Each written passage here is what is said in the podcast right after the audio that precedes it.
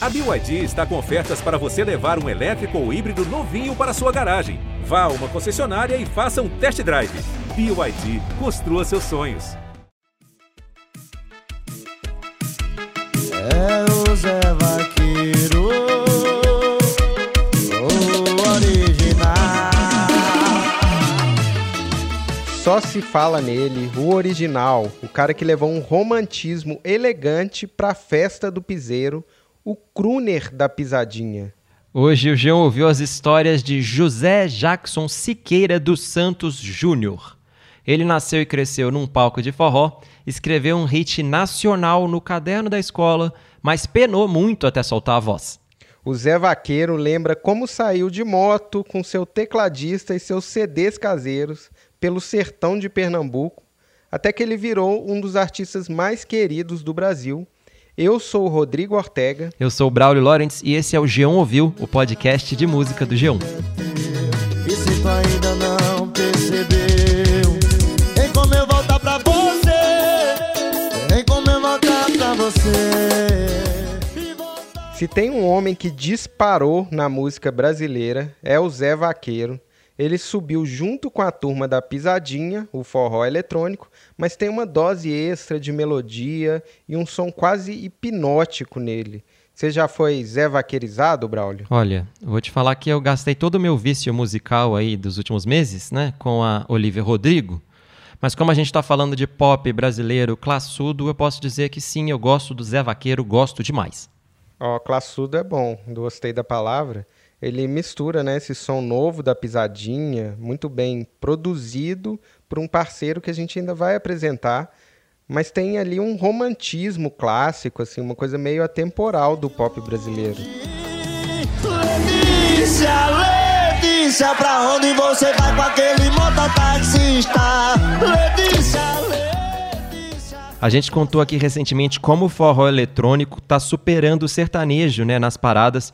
A maioria dos sucessos novos é mais festiva, né? Mas o Zé Vaqueiro está ocupando esse vácuo aí de sentimento que parece que ficou nas paradas. E ocupando com força, né? Sentimento forte, parece uma coisa natural que vem dele. Aí eu fui conversar com o Zé para saber de onde nasceu essa música aí. E vem de berço, né, Ortega? A Nara de Sá era uma cantora de forró da região de Ouricuri, no sertão de Pernambuco. Em 1999, ela estava trabalhando demais, mesmo com o Zé, Zezinho, na barriga dela. E ele resolveu nascer, você acredita, no meio de um show? No dia que eu nasci, no meu nascimento, ela tava fazendo um, um show e entrou em trabalho de parto, né? Aí, meu amigo, só as carreiras pra ir, pra ir pro hospital. Aí desde o do, do nascimento até hoje, nós estamos aí. O Zé Vaqueiro é bem tímido, simples, o que até surpreende quem ouve aquele vozeirão nas músicas, né? É o que a gente chama lá na nossa querida Minas, né, ali na BH região, de menino bom, não é isso? É, sim, bonzinho demais.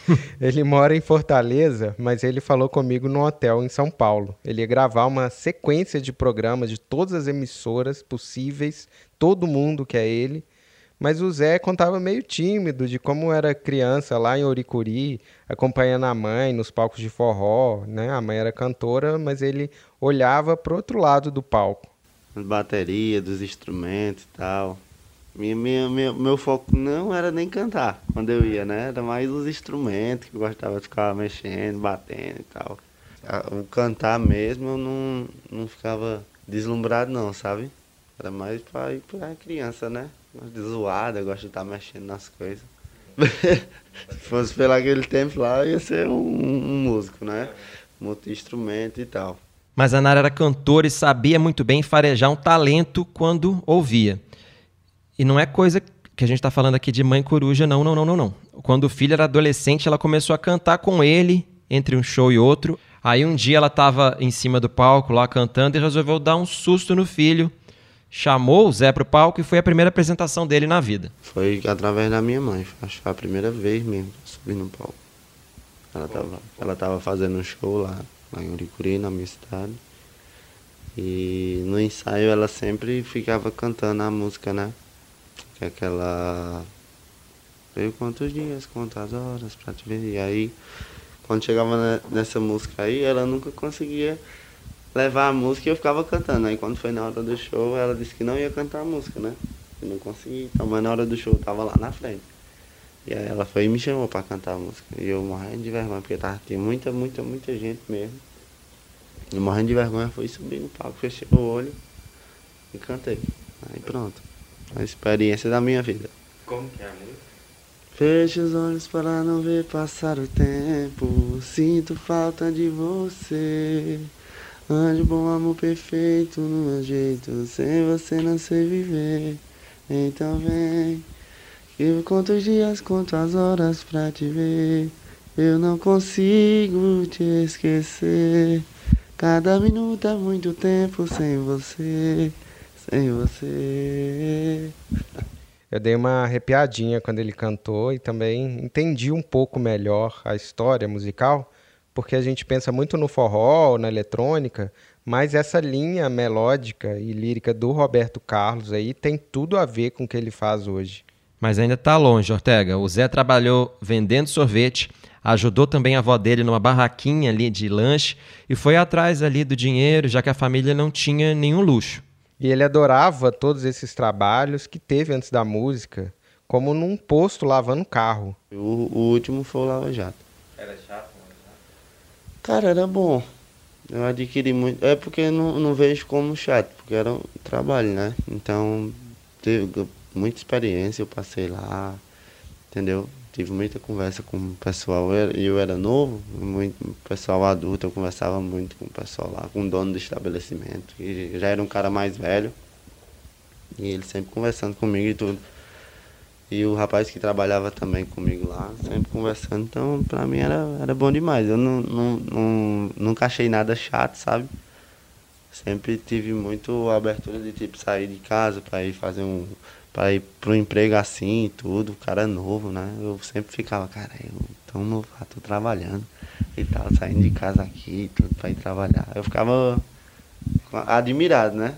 Achava interessante, não achava chato, não. Nossa, o cara é bonzinho demais mesmo, hein, Ortega? Sim. Mas mesmo feliz com o trabalho no Lava Jato, ele ainda queria sim seguir o trabalho da mãe. Daí ele foi cantando em festinhas, em bares, mas ainda não dava para dizer que era uma profissão. Pois é, mas ele apostou quando começou a crescer no Nordeste o tal do forró, mais acessível, com a base feita no teclado, sem bateria nem superprodução, né? E rolava também o forró de vaquejada, que é uma variação mais raiz, né? Muito romântica, que tem muito a ver também com a voz do Zé. Tem. A gente já falou desse subgênero da vaquejada no episódio 124 do podcast. Corre lá depois para ouvir, que combina, harmoniza com esse, o episódio, claro, do Tarcísio do Acordeon. Pois é, o Zé, assim como o Tarcísio, curtia esse forró de vaquejada e daí escolheu o nome artístico Zé Vaqueiro. No fim das contas, hoje ele acaba caindo muito mais para pisadinha do que para essa vaquejada raiz. Mas o nome é sonoro e tem uma simplicidade que combina com ele, por isso pegou e ficou. E já como Zé Vaqueiro, ele foi e gravou o primeiro álbum.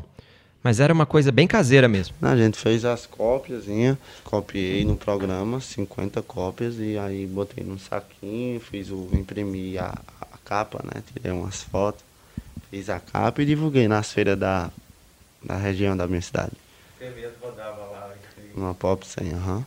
Cara, quando eu chegava, eu disse, cara, CD é meu aí, tudo, sou cantor e tal. Se tiver como você colocar pra tocar aí, tudo. Não, mas não quero comprar não. Não, não tô vendendo não. Só pra, pra você tocar aí, ou se alguém gostar, pode dar e tudo. E aí pronto. Além de rodar lá na moto Pop 100 com seu saquinho de CDs, o jovem Zé Vaqueiro até viajava para tocar de moto, carregando o teclado e o tecladista junto na moto. Esse detalhe ajuda a entender né, o que, que é essa acessibilidade da, da pisadinha, do forró de teclado. Né? Deu uma chance para o pessoal que não tinha estrutura, mas não era moleza para eles não.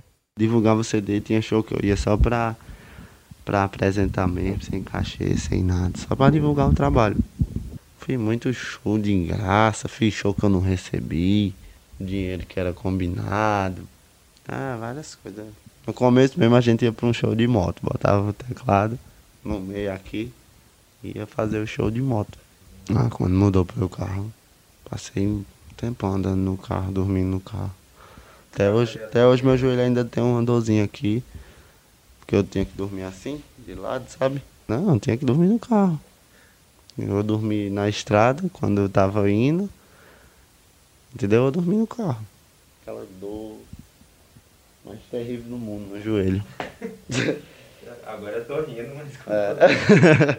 E o Zé continuou a rodar, ficou cada vez mais conhecido ali na região e também resolveu escrever músicas próprias. E aí, nessa história bem família, entra outro personagem, o tio dele, chamado Júnior Baladeira.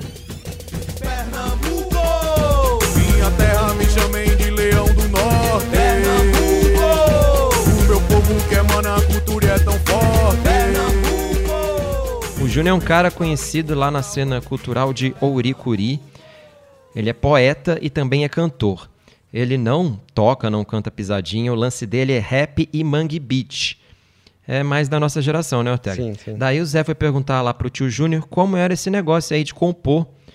E dessa conversa saiu um futuro hit nacional chamado Vem Me Amar. Foi a primeira música que eu compus. Cara, porque eu gos- sempre gostei muito, né? De não deixar minha cabeça cheia de coisa, sabe? E gostar de desopilar de alguma forma. E aí no tempo eu tava nessa de fazer, de fazer composição. E aí eu disse, rapaz, eu vou compor. Eu perguntei ao meu tio como era. Porque ele é poeta, né? Ele disse, como é que é eu posso compor música? Ele também é compositor e aí disse, cara, vai rimando, vai colocando suas ideias aí. Entendeu? Vai criando as melodias e vai sair. Eu disse, beleza, aí comecei. Colocar no papel e tal, pensando nas frases. Aí pronto, Onde que você escreveu essa música? num caderno da escola.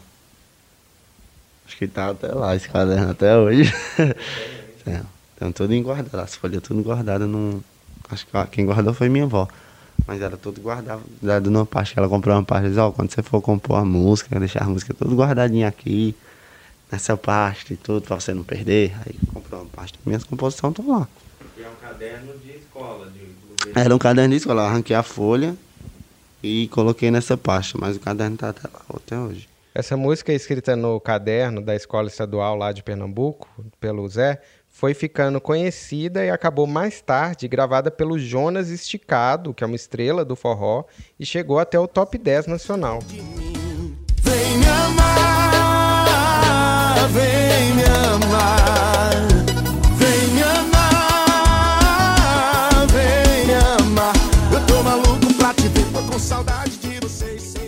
E tiveram outras músicas que começaram a rodar muito. Se Você Se Entregar, por exemplo, foi gravada pelo Xande Avião. Se você se entregar, prometo que eu vou te amar do jeito que ninguém nunca te amou. E dentro do meu peito só existe. Nisso, o Zé já era uma revelação do piseiro. Ele gravou uma música que tocou muito quando o estilo começou a descer para o Sudeste. O Povo Gosta é do Piseiro, que é uma parceria dele com o Eric Land. Chega ser vaqueiro, piseira 40 e meio, Eric lá. É piseiro.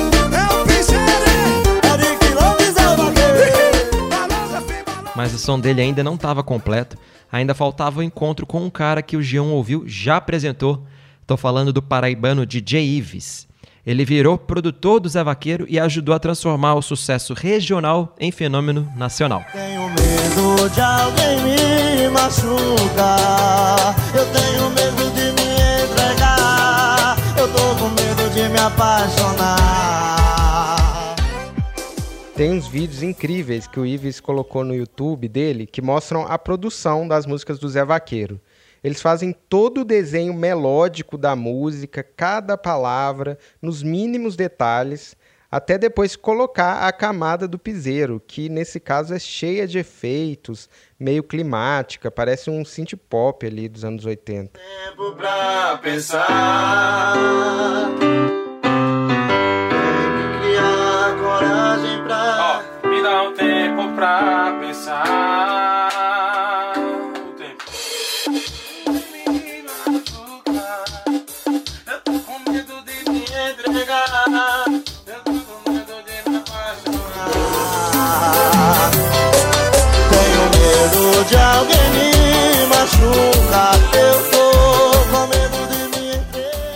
Dá pra dizer que o som do Zé Vaqueiro com o Ives ficou mais cosmopolita, né? Ele diz que gosta tanto de Luiz Gonzaga quanto gosta de Michael Jackson. Questão musical, eu. Há muito tempo que eu já admirava o trabalho dele, né? E aí, quando surgiu a oportunidade de ir pra lá, pra trabalhar com ele, nossa, fiquei feliz demais. E é, um, é uma energia que acontece ali quando a gente tá no estúdio que não sei nem explicar. Bom demais. E a questão da música, a gente sente mesmo a música, a composição, a melodia. Quando tá ali dentro do estúdio, deixa o som altão pra gente sentir mesmo. Tem que ter, né, a energia, a sintonia, senão a música não vira. Nessa internacionalização aí do Zé Vaqueiro, rolou um caso curioso, Braulio, que a gente comentou. Ele lançou uma música chamada A Recaída, que tem um sample de What is Love, um Eurodance dos anos 90, que todo mundo que viveu aquela época já, já ouviu. Só que como tá rolando muito no forró, a música saiu sem crédito nenhum. Eles só pegaram o sample, o trechinho lá e tchau.